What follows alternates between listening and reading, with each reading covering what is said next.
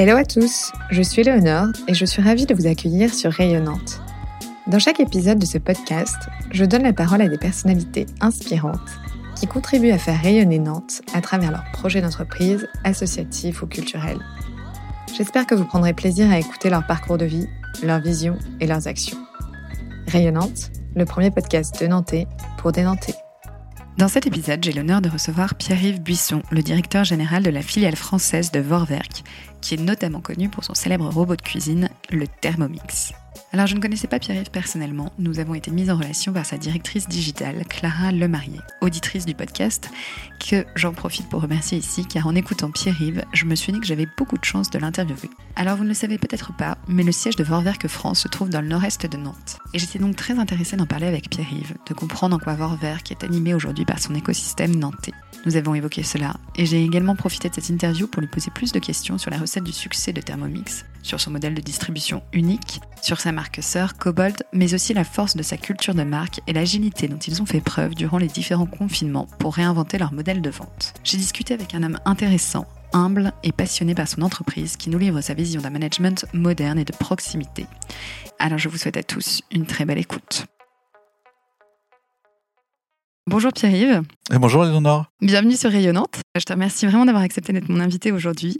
D'autant plus que ce que je te disais, c'est que pour préparer cette interview, j'avais fait mes petites recherches sur toi. Et je dois dire que ça n'a pas été évident de trouver des articles ou des interviews de toi dans les médias. Donc bah, du coup, Pierre-Yves, j'ai commencé par te laisser la parole et je vais te demander de te présenter et de nous raconter euh, dans les grandes lignes ton parcours.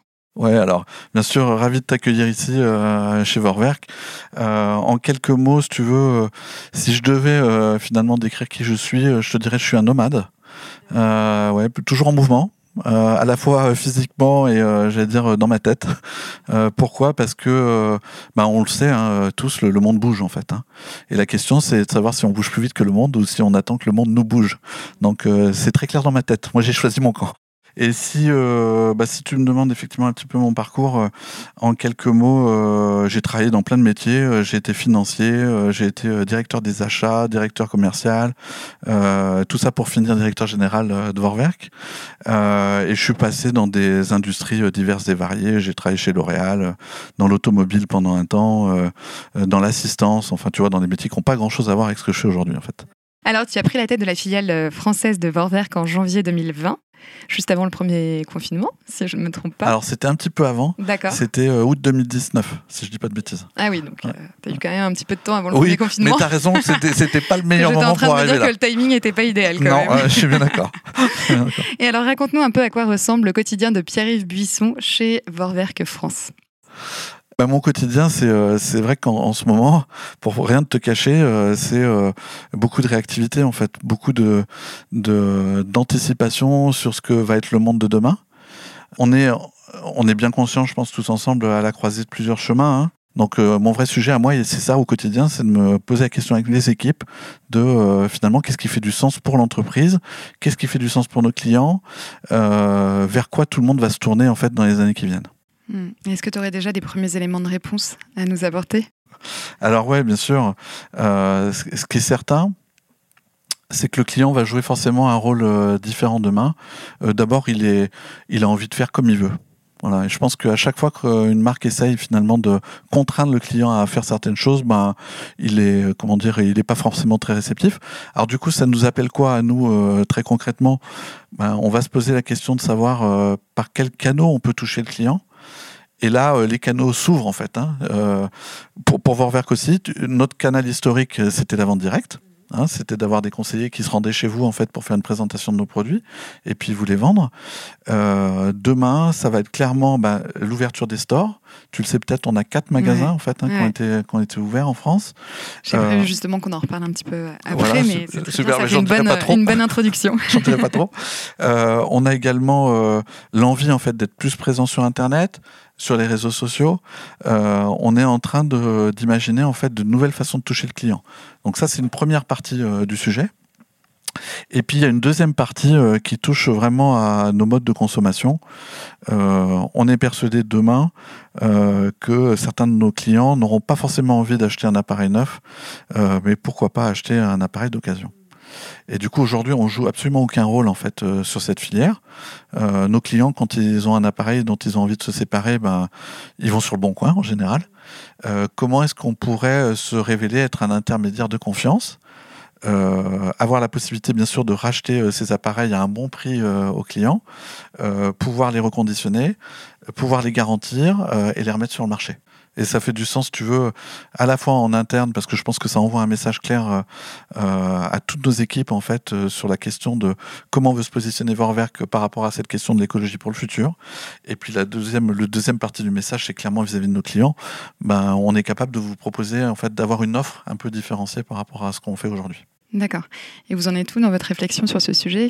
Eh ben, ça, ça, démarre. Ça démarre? Ouais, ça démarre et euh, on, s'est dit que oui, d'ici un an, il faudrait qu'on ait euh, des solutions à apporter à nos clients.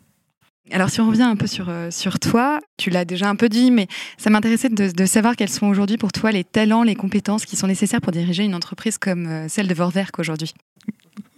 Alors elle est compliquée cette question parce que euh, ce, qui, est vrai, si tu veux, c'est que le, le cœur de notre métier, c'est d'animer euh, des indépendants. Donc, euh, on a 12 000 conseillers en fait présents sur le territoire. c'est des gens qui ne sont pas salariés de l'entreprise, mais qui ont un contrat de vendeur à domicile indépendant. Ce que, ça signifie, c'est que quand dans une entreprise classique, en fait, tu utilises, on va dire, la hiérarchie et ton pouvoir pour faire bouger les gens autour de toi. Euh, chez Vorwerk, tu ne peux que euh, motiver et donner envie. Donc il n'y a aucune force qui s'exerce. euh, et c'est tout à, euh, on va dire, euh, l'intuition, la qualité du contact, le, la capacité à proposer un rêve aussi aux gens qui travaillent pour nous.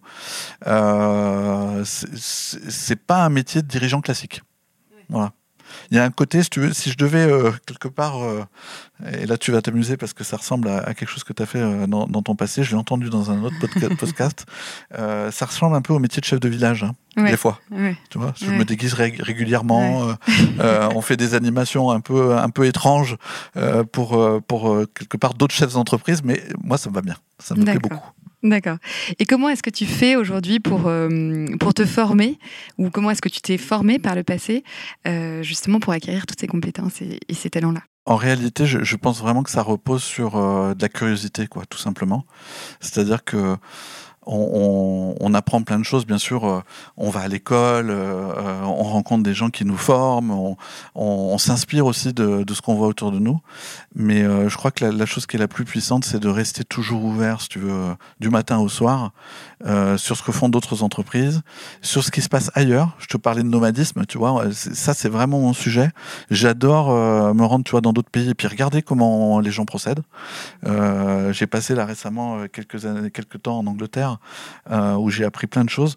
Mais, mais je pense sincèrement qu'en fait, euh, la solution à tous nos problèmes, elle est autour de nous. Tu sais, il n'y a, pas de, de génie créatif. Il n'y a que des idées en fait qui sont un petit peu partout dans le monde, quoi. Et est-ce que tu échanges aussi beaucoup avec euh, les autres filiales de Vorwerk dans le monde sur les best practices ouais. Alors on a fait, tu vois, l'année dernière quand je suis arrivé, euh, le premier mouvement, ça a été euh, justement de, de voyager et d'aller voir ce qui se passait dans les autres pays. Mmh. Donc euh, au siège, je crois qu'il y a une quarantaine de personnes qui se sont déplacées comme ça dans, dans, presque tous les pays Vorwerk ah pour aller découvrir justement quelles étaient les bonnes pratiques, comment on pouvait les rapatrier en France, comment elles pouvaient s'appliquer à nous ou pas. Et franchement, je pense que pour l'entreprise et pour moi-même, ça a été un, un moment d'apprentissage, un moment de créativité génial. Et alors justement, donc on va parler du groupe Vorwerk, qui est un groupe euh, mondialement connu pour être le spécialiste de l'électroménager haut de gamme. Est-ce que tu nous raconterais un peu dans les grandes lignes l'histoire de, de ce groupe qui est allemand d'origine? Eh oui, tout à fait. Alors euh, ce, groupe-là, si tu veux, il démarre dans un métier euh, qui est très étrange, c'est le métier de la moquette. Ah oui? Tu vois, la, moquette de mon bureau, là, c'est de la moquette. C'est la moquette Vorwerk Exactement. Ah alors aujourd'hui, ça représente, si tu veux, une part très très faible finalement de notre activité, mais ça mhm. existe toujours. D'accord. on en trouve en fait cette moquette, elle équipe vraiment euh, euh, les grands hôtels, le TGV par exemple. Ah oui. Hein. Ah donc ça, c'est notre métier d'origine. On est en 1883. Dans les années 1920-1930, euh, naît le Cobalt. Alors qu'est-ce que c'est que le Cobalt? En fait, c'est un, aspirateur. et c'est logique parce qu'en fait, ce qu'on cherchait à faire à l'époque, c'est fournir le meilleur moyen à nos clients d'entretenir leur moquette. Voilà. Et puis, en 1961, Il y a un de nos ingénieurs qui se dit, mais finalement, le moteur qui est contenu à l'intérieur de nos aspirateurs, on peut peut-être l'utiliser pour d'autres appareils. Et donc, naît en 1961 le Thermomix. D'accord. Tout ça avec un passage dans les années 30. En 1930, en fait, euh, un des fils du fondateur euh, de Vorwerk euh, fait un voyage aux États-Unis, un voyage d'études. C'est un stage comme on aurait pu faire, tu vois, quand, quand tu as 20 ou 25 ans. Et en fait, il découvre Tupperware. Et il découvre la vente directe. Et euh, il revient en fait en Allemagne en disant à son père, mais cette forme de vente est géniale. Il faut qu'on l'applique finalement à nos appareils. Et du coup, euh, Vorwerk se déploie euh, à partir de ce moment-là en fait en vente directe. Alors, j'ai lu qu'aujourd'hui, le groupe était présent dans plus de 70 pays. Pour qu'on puisse se faire une idée, est-ce que tu pourrais nous dire combien ça représente de collaborateurs et de chiffres d'affaires dans les grandes Oula, oula, alors, euh, si, si je dis pas trop de bêtises, ça doit faire euh, 12 ou 13 000 collaborateurs. Ouais. Ouais, et euh, C'est énorme. Ouais, c'est énorme. Et ça dépasse euh, les 3 milliards D'accord. Voilà. Sur l'année 2020 Ouais. Ok. hein, pour, pour l'ensemble de l'ensemble du groupe. Si tu me posais la question de savoir combien est-ce qu'il y a de d'indépendants qui travaillent pour le groupe Vorwerk, là, là, le chiffre va faire peur. Ah ouais. 500 000 personnes dans Ah oui, c'est énorme. Hein, c'est énorme. énorme. Un demi-million. c'est pas mal. Alors, on va d'abord s'intéresser à votre marque phare Thermomix. Euh, c'est quand même le pionnier des robots culinaires multifonctions. Il fait un tabac dans les cuisines du monde entier. Comment est-ce que toi, tu expliques ce succès? Alors, euh, je pense qu'il y a deux euh, recettes fondamentales en fait. La première, c'est clairement l'innovation permanente. Bon, on a, on a cette chance d'être présent depuis 60 ans, tu vois, sur ce, sur ce métier-là. C'est une chance énorme parce que forcément, on a appris beaucoup de choses en 60 ans. Euh, on a une deuxième chance, c'est qu'on on a euh, tous ces conseillers en fait qui nous renseignent en permanence sur les envies des clients et qui nous permettent à chaque fois, quand on innove, d'être au bon endroit. Et puis, on, on- met, il faut être honnête, pas mal d'argent dans, ces investissements-là. Donc ça, c'est c'est le premier sujet, l'innovation. Euh, la deuxième recette, c'est une recette de simplicité. C'est presque une recette japonaise, tu sais, où, dirais le, PDG d'a- d'Apple dirait exactement la même chose. Comment est-ce qu'on fait un produit qui est euh, le plus simple possible? Je te donne un élément euh, vraiment qui illustrera ce, ce propos. Aujourd'hui, en fait, le, le Thermomix n'a pas d'accessoires, d'accord? Très peu. Nos concurrents en moyenne ont 100 à 120 accessoires. Donc pour faire la même chose, entre guillemets, il y a une complexité qui n'a rien à voir. Donc euh, ça, on aime beaucoup chez nous. Et euh, le blanc, tu vois, enfin bon, des, des- des choses, euh, des choses très pures. Euh, et tu peux compter sur nous dans le futur pour aller continuer à pousser dans cette direction. Ouais. Et justement, j'ai lu que la dernière génération des robots Thermomix permettait de remplacer pas moins de 20 appareils électroménagers. Je sais plus où j'ai trouvé cette information, mais je trouvais ça intéressant et je me suis demandé à quoi ressemblait le premier Thermomix. Ah oui, alors. tu saurais nous en parler ou pas Euh, oui, euh, j'aurais même voulu te le montrer. Euh, mais, mais si on, si on résume, si tu veux, c'était un mixeur. Donc il avait un socle orange. Ça parlera aux aficionados de la marque. Euh, il avait un socle orange et il ressemblait à un mixeur. La, la fonction chauffante n'est arrivée qu'en 1971. Et là, pareil, un ingénieur de génie qui, qui se dit un matin en se levant, mais il a été chez des clients qui lui ont dit ah bah c'est bien ce mixeur, mais euh, c'est vrai que si ça, nous permettait de faire une soupe, ce serait encore plus intéressant. Il, rentre chez lui, il se dit mais est-ce qu'on pourrait pas associer en fait un- à, ce moteur qui permet de mixer un élément chauffant? Et t'en parlais tout à l'heure parce que euh, du coup tu disais qu'il y avait une relation très forte entre justement les clients et leur Thermomix et c'est vrai que à chaque fois que tu entends quelqu'un euh, parler de son Thermomix, il est vraiment fan de son produit. Et du coup je me suis demandé comment est-ce qu'on pouvait créer une relation, une culture de marque aussi fort, aussi forte pardon, aussi présente? En fait, euh, à chaque fois je discute avec nos concurrents Ouais. et notamment les, les directeurs en fait de- des, des filiales en France là, le, le sujet revient toujours sur la table. Ils comprennent pas comment on arrive à avoir tu vois un peu plus d'un million de personnes qui nous suivent sur les réseaux sociaux. Je te disais tout à l'heure quand on fait un live, avoir un peu plus rassembler plus de 100 000 personnes, euh, voilà. Euh, et, et en fait, notre sujet c'est que euh, on a créé au-delà euh, de l'affinité au produit, qui est très bien, on a créé une véritable relation avec ses clients. Tu vois, on passe euh, en général, euh, un conseiller va passer une heure et demie, deux heures, peut-être trois même, euh, avec certains de nos clients pour euh, à la fois lui présenter l'appareil, mais aussi une fois qu'il l'a acheté, l'aider à l'utilisation de cet appareil. Cette relation forte, elle, elle marque émotionnellement en fait nos clients. Et du coup, ce n'est plus juste un appareil, c'est un écosystème, c'est un environnement, c'est un, un moment chaleureux en fait qu'ils ont vécu.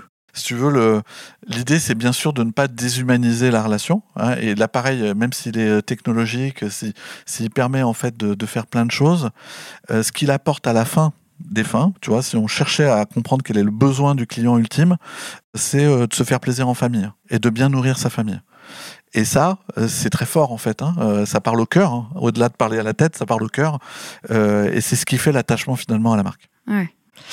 Il y a un vrai quand même ancrage euh, national, euh, puisque j'ai lu que vous produisiez vos Thermomix en France. Et oui, tu es bien Ouais. informé. Est-ce que tu pourrais nous en parler un petit peu plus? Ouais.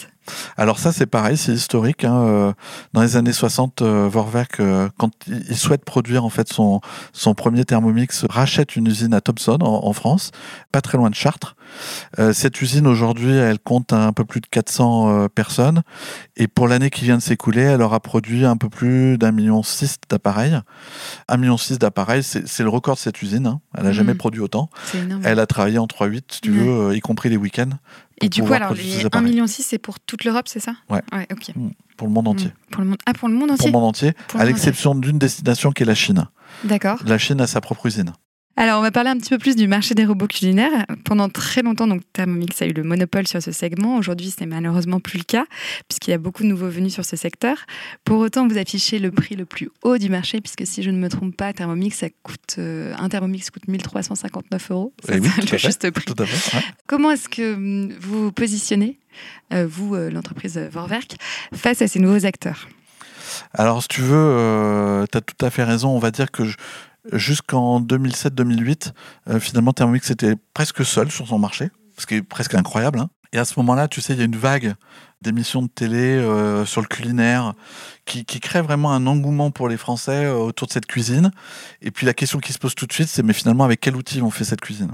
Et là, effectivement, euh, bah, tout un tas de marques s'intéressent à ce domaine et commencent à créer leurs propres appareils.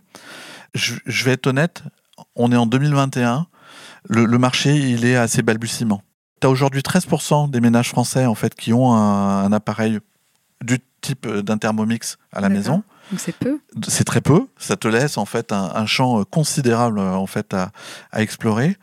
Euh, et la deuxième chose, c'est que euh, finalement cette concurrence, comme tu le disais très justement, elle s'est faite avec des niveaux de gamme bien différents.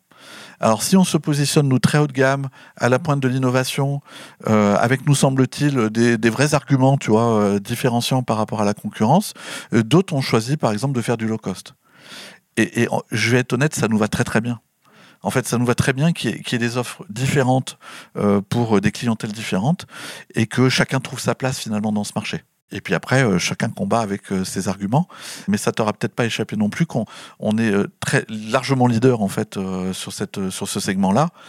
Bien sûr historiquement, mais aussi parce qu'on apporte à nos clients un service qui est incomparable en fait. On va s'intéresser du coup maintenant à une autre de vos marques phares qui est Cobalt. Tu en parlais un peu en introduction, qui est du coup un peu moins connue en France, hein, on se le disait.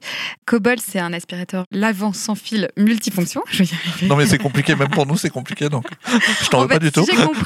C'est euh, au ménage ce que Thermomix est à la cuisine. Et voilà, ça, ça. c'est très bien dit, super, super, et plus simple. Du coup, est-ce que tu peux nous en parler un petit peu de ce produit, s'il te plaît? Ouais, alors euh, que Cobalt, en fait, je le disais d'abord, c'est le produit historique, hein, 1929, hein, Ouais. donc euh, c'était le tu premier produit. Il est très présent en fait dans de nombreux pays européens. Euh, quand je rejoins Vorwerk en fait euh, en 2011, bah, c'est pour m'occuper de Cobalt. Et en fait, que Cobalt, si tu veux, est une anecdote en France. Pour te donner une petite idée de ce qui pouvait peser ou ce qui peut peser même aujourd'hui en Italie ou en Allemagne, c'est un foyer sur trois qui possède un Cobalt. À tel point même qu'en Italie, quand on veut dire aspirateur, on dit un folletto. Et folletto, c'est la marque Cobalt en fait installée en Italie. D'accord. Donc c'est devenu un peu le frigidaire, euh, tu vois, de, de l'aspirateur euh, euh, en Italie. Euh, donc pourquoi est-ce que je rejoins moi à l'époque Cobalt en France? Mais je me dis mais comment c'est possible que ces produits-là aient de telle pénétration en fait dans des grands pays européens qui nous sont très proches et qu'en France on n'y arrive pas? Donc euh, tout l'enjeu pour nous, et ça a démarré effectivement en 2011 et c'est en train de se continuer là sérieusement euh, cette année, euh, c'est de faire de Cobalt vraiment la deuxième jambe de Vorwerk. Hein, parce que on a une première jambe qui est, claire et nette, c'est Thermomix qui pèse lourd et qui, qui, comment dire, qui progresse très fortement. On souhaite que Cobalt soit dans une dynamique encore plus puissante pour un jour avoir un certain équilibre entre ces deux marques. C'est notre vision. Ouais. Et justement, est-ce que tu capitalises sur euh, le succès et la renommée de Thermomix pour euh, faire connaître euh, Cobalt?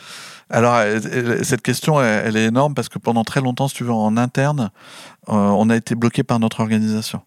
En fait, Cobalt et Thermomix travaillaient un petit peu en silo et sans vraiment de passage de main de l'un à l'autre. Depuis que ma fonction a été créée en France, ces portes se sont ouvertes. Et notre intention, c'est effectivement de créer un maximum de synergie entre ces deux euh, marques. Alors ça veut dire quoi très concrètement? Ça veut dire que tu achètes par exemple un Thermomix, eh bien on va penser à toi euh, pour une opération euh, sur un Cobalt. On va se dire bah tiens puisque tu es un ancien client en fait tu vas avoir le droit à des conditions particulières sur le Cobalt. Dès qu'on va avoir un événement par exemple en agence à organiser autour de ce, produit-là ou d'un nouveau produit, on va t'inviter, euh, tu vois, on va t'en parler plus, quoi. Parce que jusqu'ici, effectivement, c'était très étanche, en fait, entre ouais. Et en interne, est-ce que ça veut dire que du coup, il y a des synergies même entre les équipes? Ouais. Alors c'est la même chose effectivement. Pour la première fois, tu, vas trouver ça très moderne. Euh, on a créé une direction marketing en fait qui euh, permet aux deux marques de collaborer ensemble. Les formations sont communes, donc tout le back office, gentiment mais sûrement, est en train de devenir commun. Et côté euh, front, c'est-à-dire côté euh, terrain, euh, on est en train de s'assurer que les deux marques travaillent ensemble. on a des réunions communes très régulièrement, ce qui n'existait pas par le passé. Et quelles sont les qualités pour toi de, ce produit? Alors, moi, je crois vraiment qu'il est unique sur le marché. Tu disais un aspirateur sans fil, donc sur batterie, qui permet en fait d'aspirer et de laver en même temps. Ce que ça signifie pour quelqu'un qui nous écoute euh, de manière très très simple, c'est que vous allez pouvoir passer la serpillière, euh, par exemple, sur votre, euh, sur votre parquet et en même temps enlever la poussière. Aujourd'hui, quand tu. Je sais pas si tu as du parquet chez toi. Ouais. J'ai cette chance. J'imagine que quand tu nettoies ton parquet, tu passes l'aspirateur d'abord et la serpillière ensuite. Bien sûr. Et bien là, tu réunis ces deux actions en un seul moment. Je te donne un exemple. Si tu as, euh, par exemple, euh, un séjour qui fait 40 mètres carrés, c'est 10 minutes de travail. Ok. Hein? D'accord. Donc ça, ça parlera à tous ceux qui, font le ménage, parce que ça va beaucoup plus vite. Bien sûr. Et concrètement, comment ça se passe? C'est un bouton, j'appuie sur un bouton, ça fait aspirateur, et un bouton, ouais, ça fait serpillière. Alors c'est ça. En, fait, euh, tu, peux tout, avec le, une seule brosse, tu vas pouvoir faire les deux en même temps. Cette brosse, en fait, elle a à l'avant et à l'arrière des bouches d'aspiration et au milieu, l'équivalent d'une serpillière, une lingette, tu vois, qui tourne à 1300 tours minute. Donc euh, une fois que c'est passé, euh, je te garantis, ton, ton parquet est nickel. Et c'est le seul produit à proposer ça sur le marché alors, il n'y a pas vraiment de concurrence. Karcher a, tenté un, produit sur le sujet euh, qui, franchement, euh, euh, si tu, vas faire un tour sur tous les sites comparateurs, notamment sur les numériques, il est assez mal noté.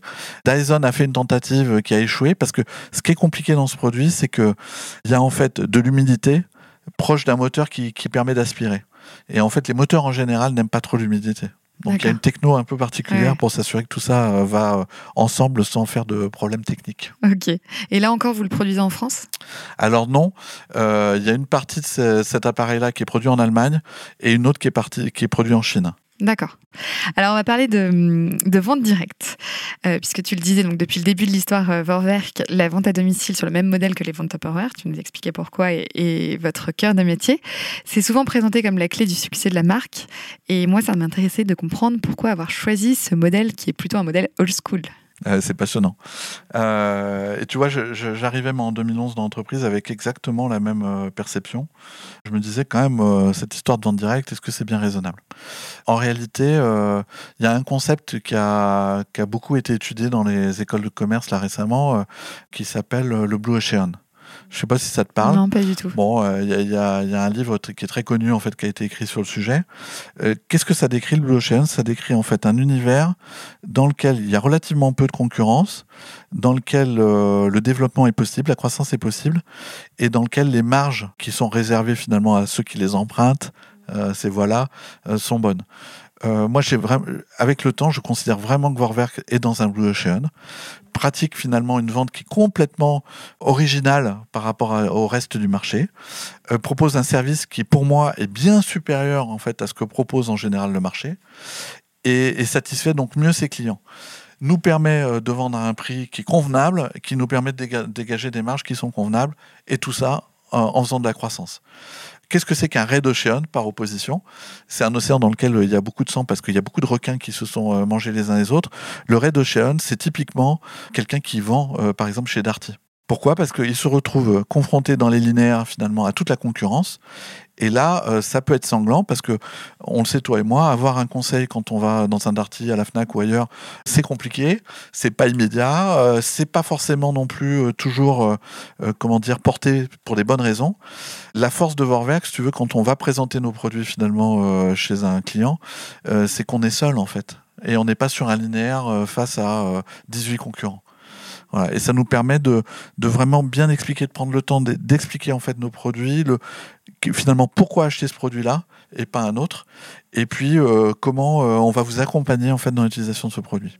Ok, donc pour toi, la, clé, l'atout de, de ce modèle-là, c'est vraiment cette relation unique avec, euh, entre le conseiller et, le client. Quoi. Exactement, je pense que ça fait toute la différence.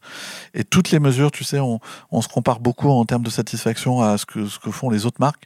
Toutes nos mesures de satisfaction, en fait, se traduisent par un grand plus pour le conseiller, en fait. Euh, merci de, nous avoir mis quelqu'un à disposition. On a bien compris en fait comment fonctionne notre appareil et on en tire, euh, tu sais, toute la toute la substantifique moelle.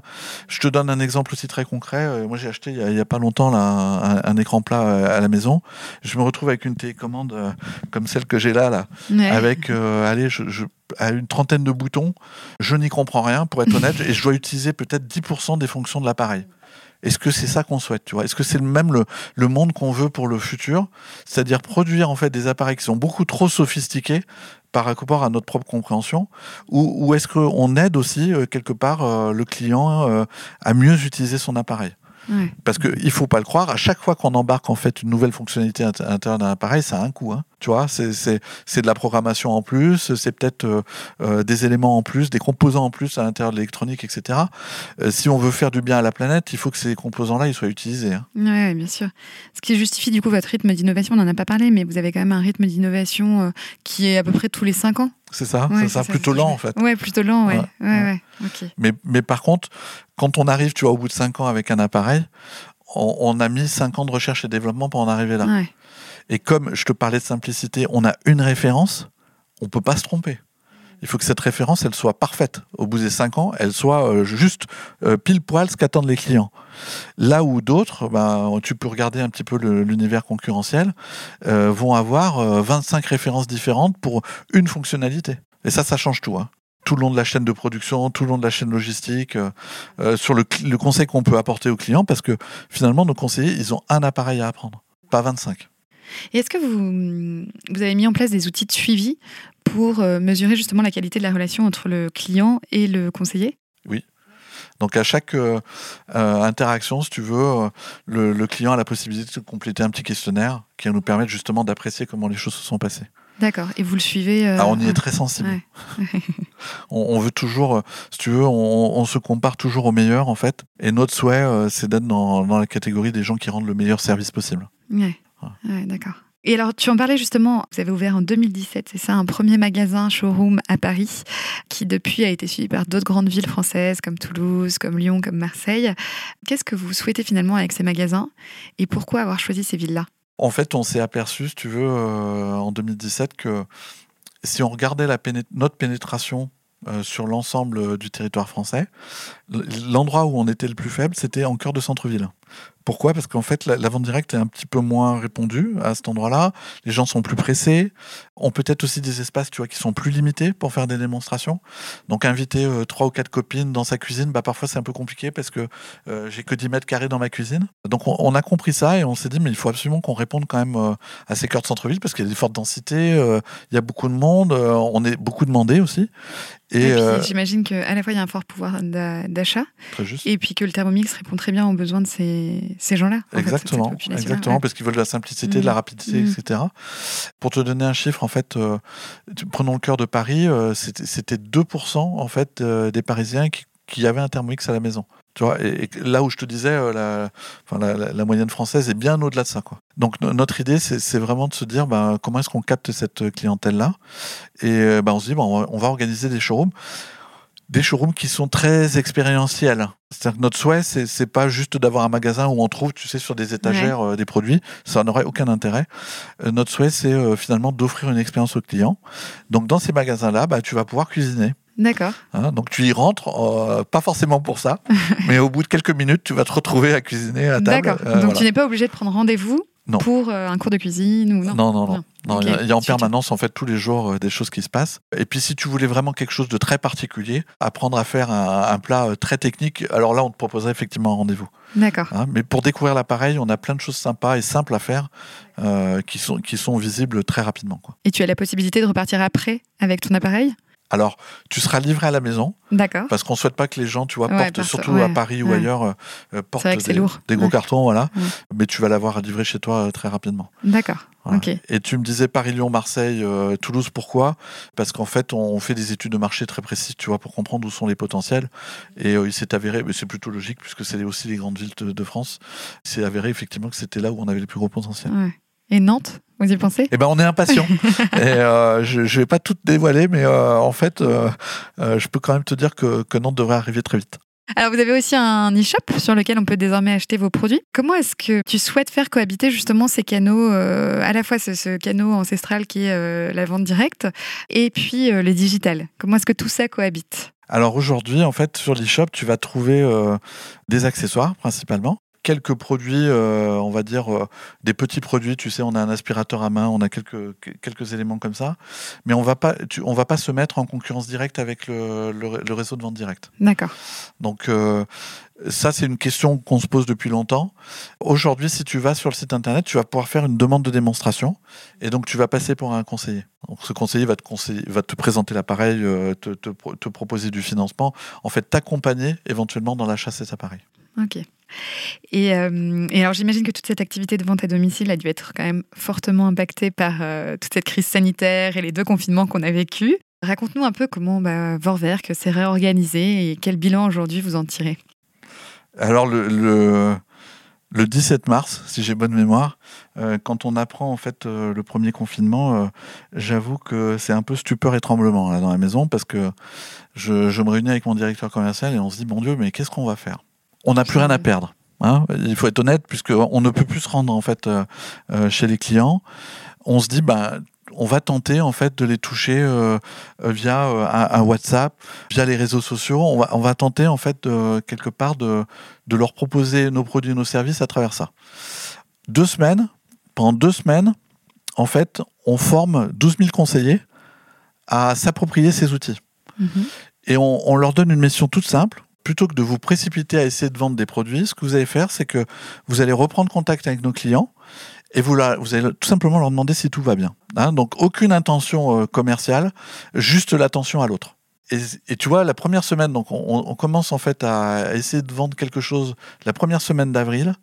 On avait comme intention avec mon directeur commercial de faire 150 ventes.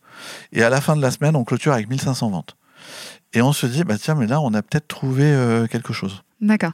Parce que concrètement, ça veut dire que ton conseiller a appelé son client et son client lui a dit Ok, euh, je veux bien, oui, euh, bah, j'ai besoin d'un nouveau, euh, d'un nouveau Thermomix ou d'un nouvel aspirateur Cobalt. Euh, oui, c'est- comme ça que ça s'est passé. Ouais. ou alors, ben, vous savez quoi, ça m'intéresserait par exemple de présenter l'appareil à ma cousine. D'accord. Et, et du coup, on va s'organiser sur Internet pour faire une visio hein, avec 3-4 personnes, euh, pendant laquelle le conseiller va prendre une demi-heure pour présenter l'appareil. Alors, c'est un peu moins bien qu'une visite physique parce qu'on on ne peut pas goûter, tu vois, les plats qui sont euh, cuisinés. Ouais, ouais, Bon. ouais, Donc, dommage. euh, c'est moins C'est vrai bien. que c'est la partie sympa en plus. Voilà, c'est ça. Pour l'avoir vécu. mais en même temps, on, on a réussi assez vite à trouver, comment dire, la manière de présenter finalement au client l'appareil et puis les produits pour lui donner vraiment envie. D'accord. Ça a fonctionné assez vite. Et comment vous avez fait pour euh, mobiliser du coup toute votre force commerciale et pour les emmener vers ces, ces terrains digitaux? On en parlait un peu en introduction, mais euh, Et écoute, euh, je, vais être honnête, c'est euh, c'est forcément très compliqué Ouais. parce qu'en plus on est à distance, tu vois, on est via des écrans interposés, etc. Euh, Il y a eu un, un travail phénoménal de toute la force de vente, de tous les managers qui ont pris le sujet vraiment au sérieux, ont accompagné finalement leurs équipes. Si je devais tirer un bilan sur cette première période, les- deux premiers mois, on a réussi à embarquer un peu plus de la moitié de l'effectif. Hein, mais ça, nous laissait quand même la moitié de l'effectif encore un petit peu sur le quai. Et le, mois d'après, euh, on arrivait à embarquer 70 à 80% des, des personnes. Donc on- c'est- pas parfait, mais néanmoins euh, c'était quand même euh, franchement inespéré. Et à la fin des fins, pour, te donner une idée, début mai, on ne demandait plus aucune aide de l'État. Là où euh, les premiers temps, euh, pour assurer les, revenus de certaines personnes, on se disait euh, il faut quand même qu'on aille demander un soutien, etc. Ah, euh, 1er mai, c'était terminé. Hein, donc c'est-à-dire que tout le monde était en position finalement de, faire son travail correctement à distance. Et c'est une un belle preuve, euh, ouais, belle preuve d'agilité, quoi. Tout à fait. ouais, ouais. ouais. Et du coup, euh, est-ce que ça a été le cas aussi des autres filiales Vorwerk dans le monde? Tout le monde s'est. Alors chacun a opté pour des solutions un petit peu différentes. Mhm. La Chine a procédé un petit peu euh, de notre manière. L'Allemagne euh, a décidé de prendre par exemple plus le téléphone. Donc ils ont utilisé le téléphone pour faire plein de jeux, plein de trucs assez sympas avec leurs clients. Les comment dire, les résultats ont été euh, divers et variés. Il faut dire que tout le monde était en train de s'adapter. Ouais.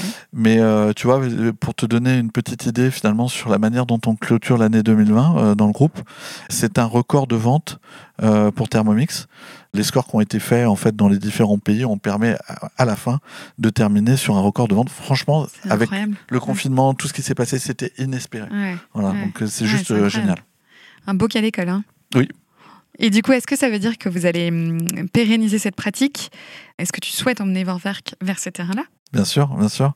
Ouais, ouais, on a découvert que c'était très puissant, que ça répondait, pour revenir un petit peu à la situation des citadins, ça répond à leurs demandes.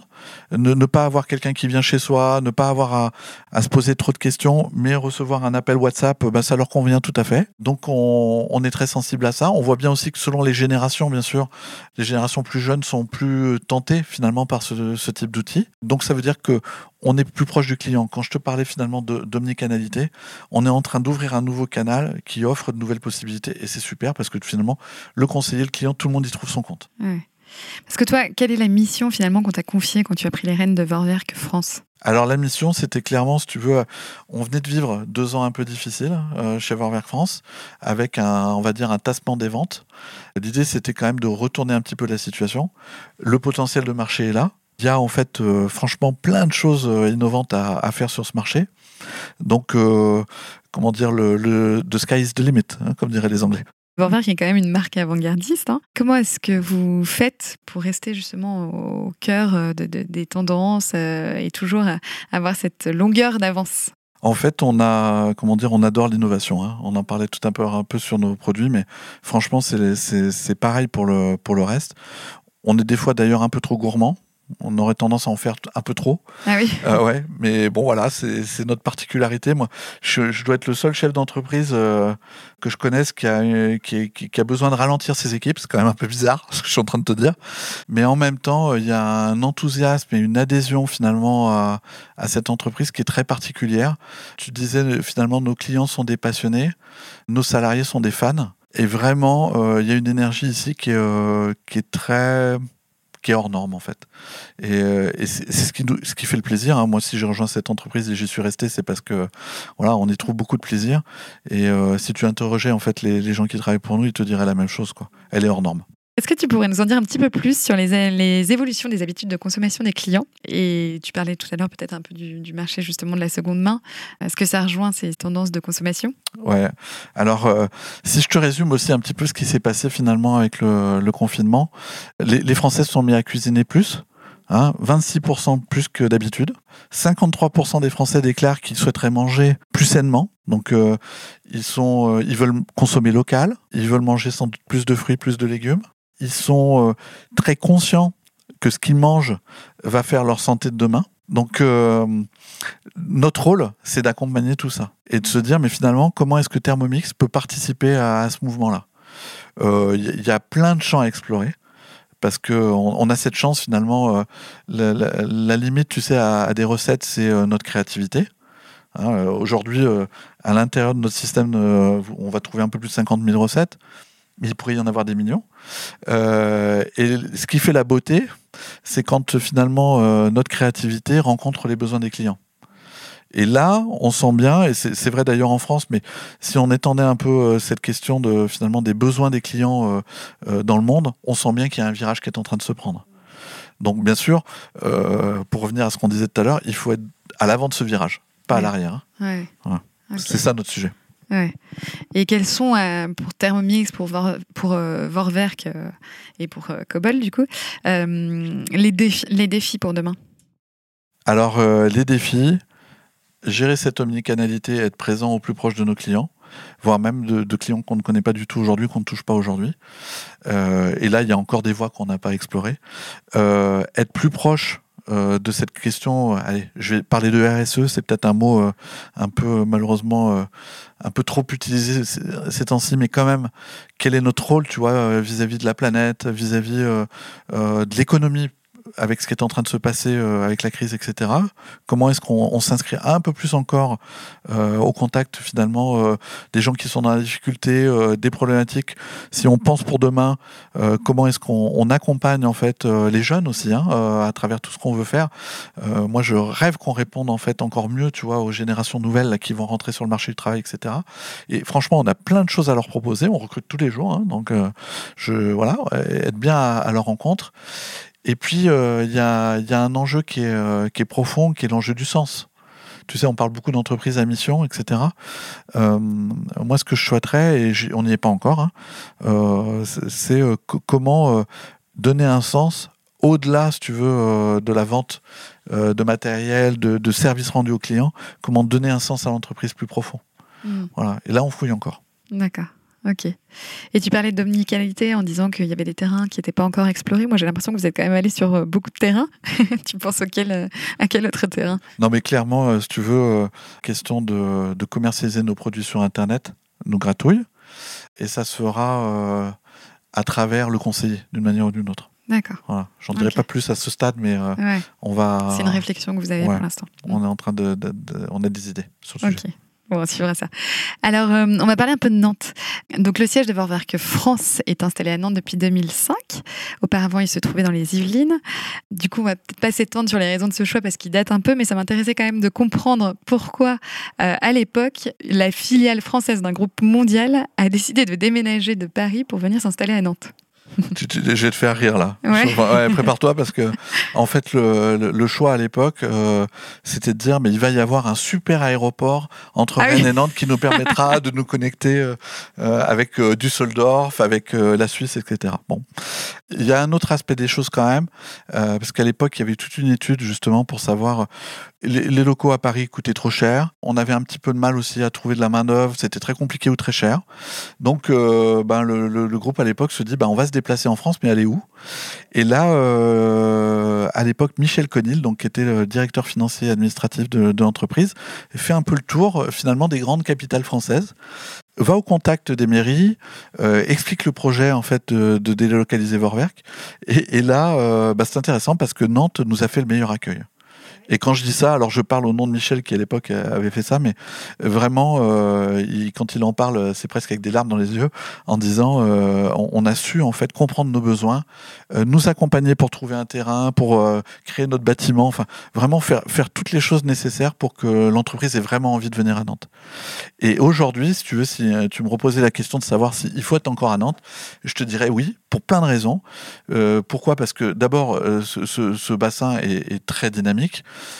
Euh, on le voit bien d'un point de vue, euh, comment dire, entrepreneurial, euh, c'est juste génial. on n'a pas de mal à trouver des gens de valeur sur à peu près tous les domaines qui nous concernent. Il y a un flux migratoire qui rend en plus comment dire, la, ville passionnante parce que il se passe toujours plein de choses en permanence en fait d'un point de vue culturel, d'un point de vue sportif. Enfin, j'en passe des meilleurs. franchement, on n'a pas de mal à proposer à des gens de venir vivre à Nantes en fait. Hein.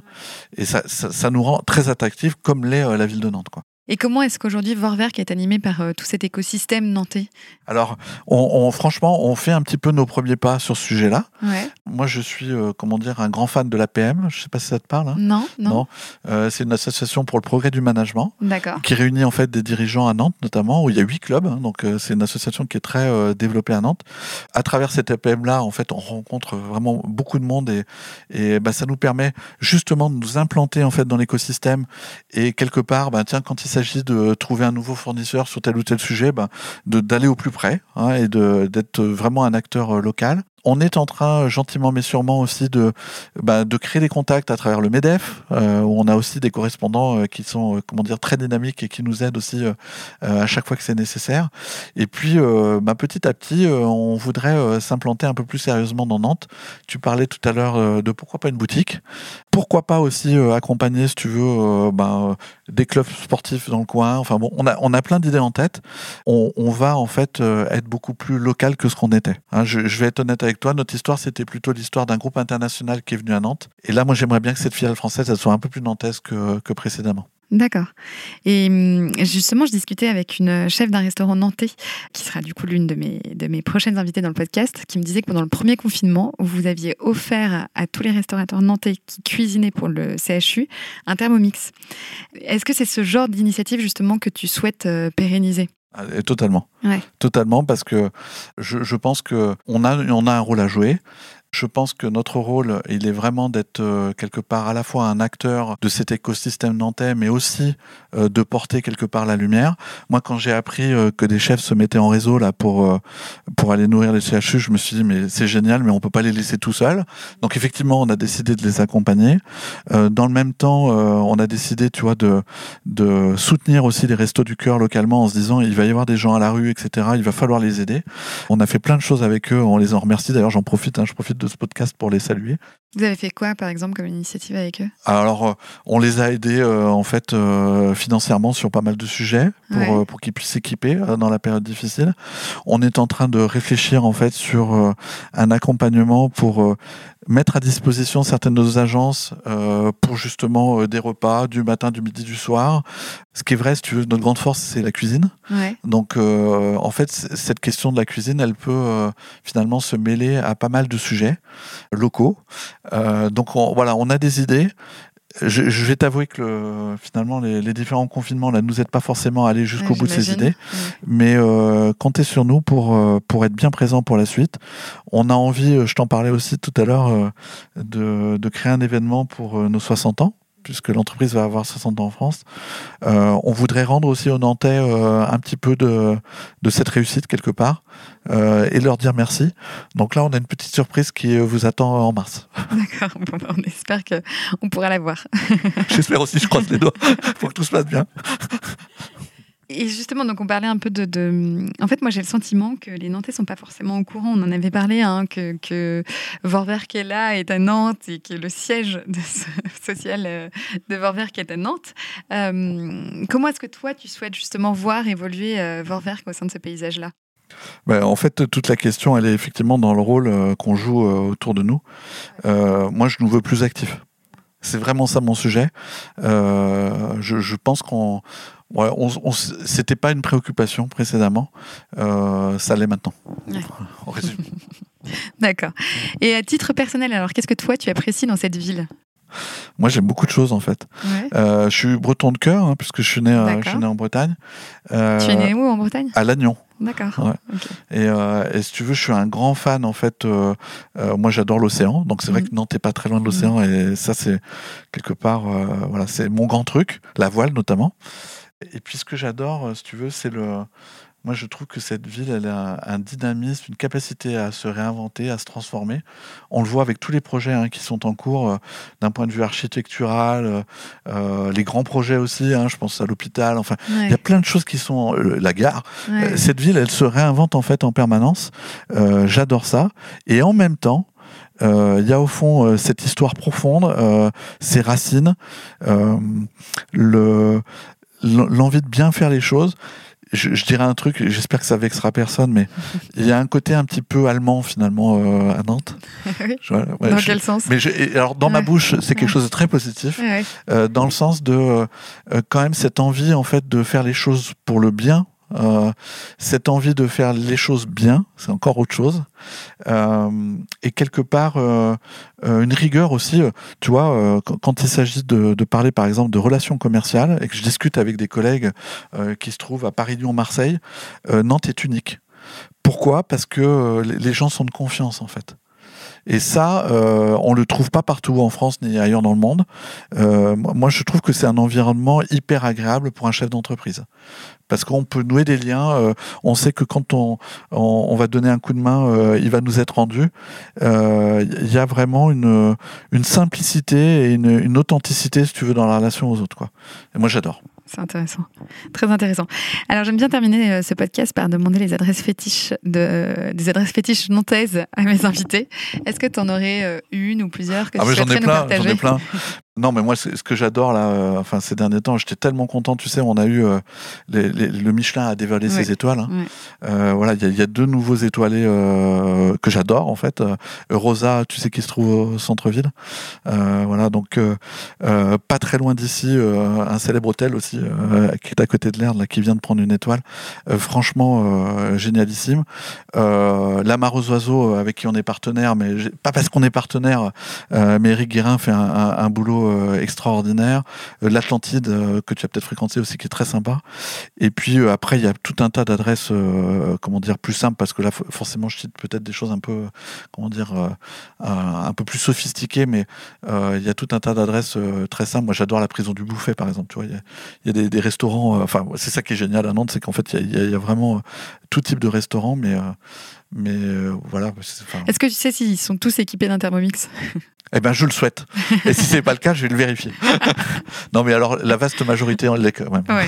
Oui, parce qu'il faisait partie, en fait, des restaurateurs, tu sais, qu'on a accompagnés euh, dans l'opération avec les CHU. D'accord. Voilà. Donc, euh, là, ils ont été forcés. Ouais, d'avoir, un Thermomix en cuisine. S'ils l'avaient pas, au moins ils l'ont maintenant. Exactement. Et de manière plus générale, ça, c'est une statistique intéressante. euh, 70% des restaurants étoilés ont un Thermomix Ouais. et 40% des restaurateurs, en général, ont un Thermomix. Et un marché, euh, c'est pas. euh, faites l'expérience si vous avez pas eu l'occasion vous-même d'aller je- jeter un œil en cuisine hein, dans vos restaurants préférés ou poser la question, euh, j'allais dire, au chef.